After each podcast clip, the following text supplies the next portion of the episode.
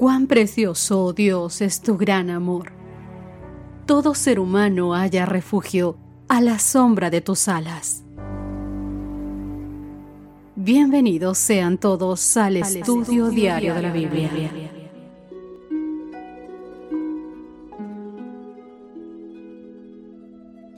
Hola, hola, ¿qué tal queridos amigos? Bienvenidos, buenos días a todos ustedes que me acompañan un día más en el estudio diario de la Biblia.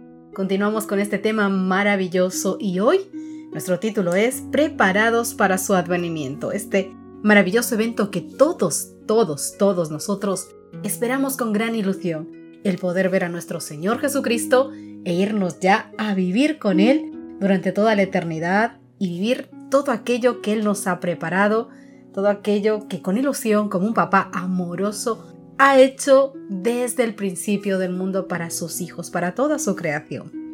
Queridos amigos, para ninguno de nosotros es de extrañar que vivimos en un mundo frenético con demasiadas necesidades artificiales y distracciones llamativas.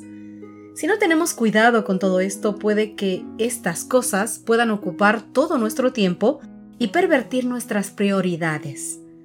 Esto no es solo otra consecuencia de nuestro mundo cibernético globalizado. Los cristianos de todas las épocas, en mayor o menor grado, querido amigo, también debieron estar en guardia contra los intentos de Satanás de distanciarlos de lo que realmente importa en esta vida. ¿Quién si no tiene cuidado no corre peligro de apartar la mirada de Dios y pensar en las cosas mundanas y carnales que en definitiva no pueden satisfacernos y que pueden conducirnos más bien a nuestra ruina espiritual? Vamos a leer unos textos que se encuentran en Segunda de Pedro y en Primera de Juan. Veamos aquí qué diferencia vemos entre estar preparados para la segunda venida y estar listos para ese glorioso evento. Comencemos con Segunda de Pedro, capítulo 3, verso 14. Por lo cual, oh amados, estando en espera de estas cosas, procurar con diligencia ser hallados por Él sin mancha e irreprensibles en paz. Primera de Juan capítulo 3 versos del 1 al 3. Mirad cuál amor nos ha dado el Padre para que seamos llamados hijos de Dios. Por esto el mundo no nos conoce, porque no le conoció a Él. Amados, ahora somos hijos de Dios, y aún no se ha manifestado lo que hemos de ser, pero sabemos que cuando Él se manifieste, seremos semejantes a Él, porque le veremos tal como Él es. Y todo aquel que tiene esta esperanza en Él se purifica a sí mismo, así como Él es puro. A menudo la noción de una preparación continua para la segunda venida se convierte en una excusa para la procrastinación. Esta noción puede llevarnos fácilmente a relajarnos bajo la suposición del siervo malo, es decir, lo que dice en Mateo capítulo 24, verso 48, mi Señor tarda en venir. Pero ¿qué nos dicen los siguientes versículos acerca de estar listos ya mismo? Veamos Salmos capítulo 95, versos del 7 al 8. Porque Él es nuestro Dios, nosotros el pueblo de su prado y ovejas de su mano.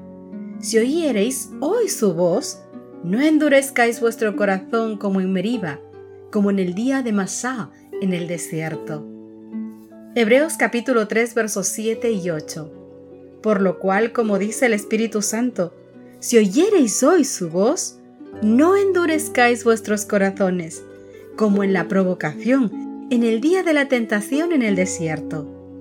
Veamos también el verso 15 entre tanto que se dice, si oyereis hoy su voz, no endurezcáis vuestros corazones como en la provocación. Por último, Hebreos capítulo 4, verso 7.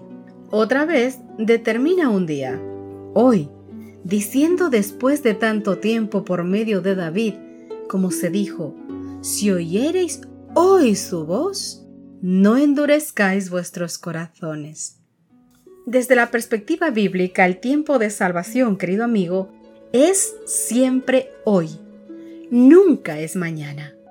Es más, a menos de que haya una gran experiencia de conversión, continuaremos siendo lo que somos ahora. El tiempo en sí no convierte a los inconversos. No pienses que esto va a suceder nunca. En todo caso, a menos que crezcamos continuamente poco a poco en la gracia, avanzaremos en la fe. La tendencia sería apartarnos, a endurecernos, a volvernos escépticos, cínicos y hasta incluso incrédulos.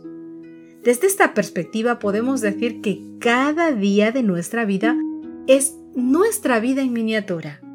Entonces, por la gracia de Dios debemos hacer planes futuros, sí, pero debemos vivir cada día preparándonos para el regreso de Jesús, especialmente porque, dadas las contingencias de esta vida, hoy podría ser nuestro último día. ¿Cómo puedes, mi querido amigo y mi querida amiga que me escuchas, hoy estar listo para el regreso de Jesús? Si Él regresara hoy. Analiza tu respuesta, piénsalo, comparte con las personas que haces también este estudio. Queridos amigos míos, en el mundo todo es agitación.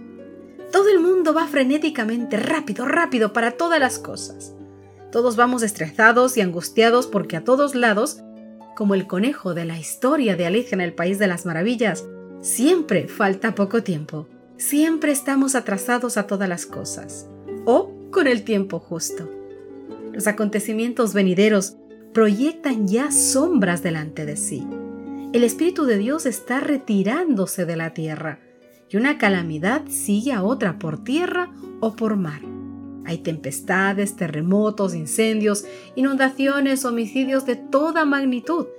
Y sí, puedes decirme que esto ya ha sucedido antes. Sí, pero no con la gravedad con la que está sucediendo ahora. Pero, ¿quién puede leer el futuro? ¿Dónde hay seguridad? En ningún sitio. No hay seguridad en nada que sea humano o terrenal. Rápidamente los hombres se están colocando bajo la bandera que han escogido inquietos están aguardando y mirando los movimientos de sus caudillos. Hay quienes están aguardando, velando y trabajando por la aparición de nuestro Señor. Otra clase se está colocando bajo la dirección del primer gran apóstata. Pocos creen de todo corazón y alma que tenemos un infierno al que rehuir y un cielo al que ganar. La crisis se está acercando gradualmente y furtivamente hacia nosotros.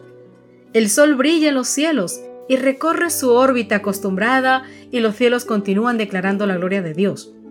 Los hombres siguen comiendo y bebiendo, plantando y edificando, casándose y dándose en casamiento. Y Satanás ve que su tiempo es corto. Ha puesto todos sus agentes a trabajar a fin de que todos los hombres, los que más pueda, sean engañados, seducidos, ocupados y hechizados hasta que haya terminado el tiempo de gracia, adormilando al pueblo de Dios, hasta que este tiempo se acabe y se haya cerrado para siempre la puerta de la misericordia del Señor. El hecho de que un hombre no sea hipócrita no amengua en absoluto su condición de pecador. Cuando las exhortaciones del Espíritu Santo llegan al corazón, nuestra única seguridad reside en responder a ellas sin demora alguna. Cuando llega el llamamiento de ve hoy a trabajar en mi viña, querido amigo, por favor no rechacéis la invitación. Porque como dice Hebreos capítulo 4, verso 7 y los otros textos que vimos en este estudio, si oyereis su voz hoy, no mañana, no ayer, no antepasado, no el mes que viene, no cuando termines la carrera, no cuando hayas ganado tu casa, tu coche, cuando hayas superado el tiempo que estás pasando hoy, cuando recibas ese puesto que tanto estás deseando en tu trabajo. No, no, no, no. El Señor te está diciendo hoy, hoy. Si sientes hoy el llamado, mi querido amigo, mi querida amiga, no endurezcáis vuestro corazón, porque es peligroso demorar la obediencia. Quizás no oigamos otra vez la invitación, y no porque el Señor no esté a la puerta llamando, sino porque quizás tu corazón se endurezca tanto que ya no puedas escuchar los llamados del Espíritu Santo. Porque quizás tu corazón está tan pegado a las cosas materiales, y fíjate bien lo que te voy a decir, o incluso pensando en que Dios comprenderá o que no te sientes culpable de lo que estás haciendo simplemente porque sabes que Dios te ama. Mi querido amigo, te repito como muchas veces, sí, Dios te ama, Dios es misericordioso y puede perdonarte cualquier cosa. Pero Dios también es justo y su justicia es impecable. Dios te ama, pero si en tu corazón no hay arrepentimiento por las cosas que estás haciendo, pecando contra Dios, Él no puede hacer absolutamente nada en tu vida. Y eso es lo que quiere el enemigo de las almas, que tu corazón se cauterice de tal manera que no escuches el llamado del Espíritu Santo, que no haya arrepentimiento en tu corazón y creas que Dios no te es necesario, que estás tranquilo, que estás en lo correcto y en los caminos correctos. Te recuerdo que el pueblo de Dios en la antigüedad también pasó lo mismo y cayeron en el mismo. Los fariseos se creían demasiado santos para necesitar de Dios, pero creían en el templo, creían en la venida de un Salvador, creían en Dios y sin embargo estaban perdidos. Mi querido amigo y amiga, hoy el Señor te llama a su viña. Hoy te está haciendo Dios un obrero para que trabaje juntamente con Él. Y tendrás una obra que hacer, no solo por ti mismo, sino por otros. Cristo nos enseña que hemos de limitar nuestra simpatía y trabajos a los nuestros. La viña del Señor ha de ser agrandada, trabajar en todo el campo de acción del Señor. Querido amigo, querida amiga, Dios te bendiga, Dios te guarde, Dios nos permita juntos, juntos, en un solo pensamiento, en una sola unidad, esperar a nuestro Salvador. De todo corazón deseo que Dios viva, more y reine en tu corazón. Acompáñame para terminar este estudio con una pequeña oración. Querido Señor que estás en los cielos, Papá Dios, amado Señor, amado compañero de vida, amado Maestro, Rey y Señor, porque eres todo, lo eres todo para nosotros, Dios. Gracias por el mensaje de hoy.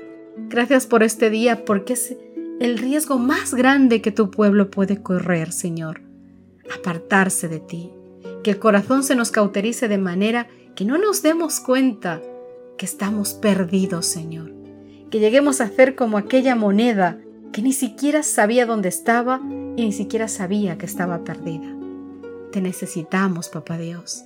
Necesitamos que hables fuertemente a nuestros corazones, que nos permitas escucharte, que permitas, Dios mío, que tu Santo Espíritu viva, more y reine en nuestro corazón. De tal manera que tú, mi Dios, seas lo primero, lo más grande y lo principal.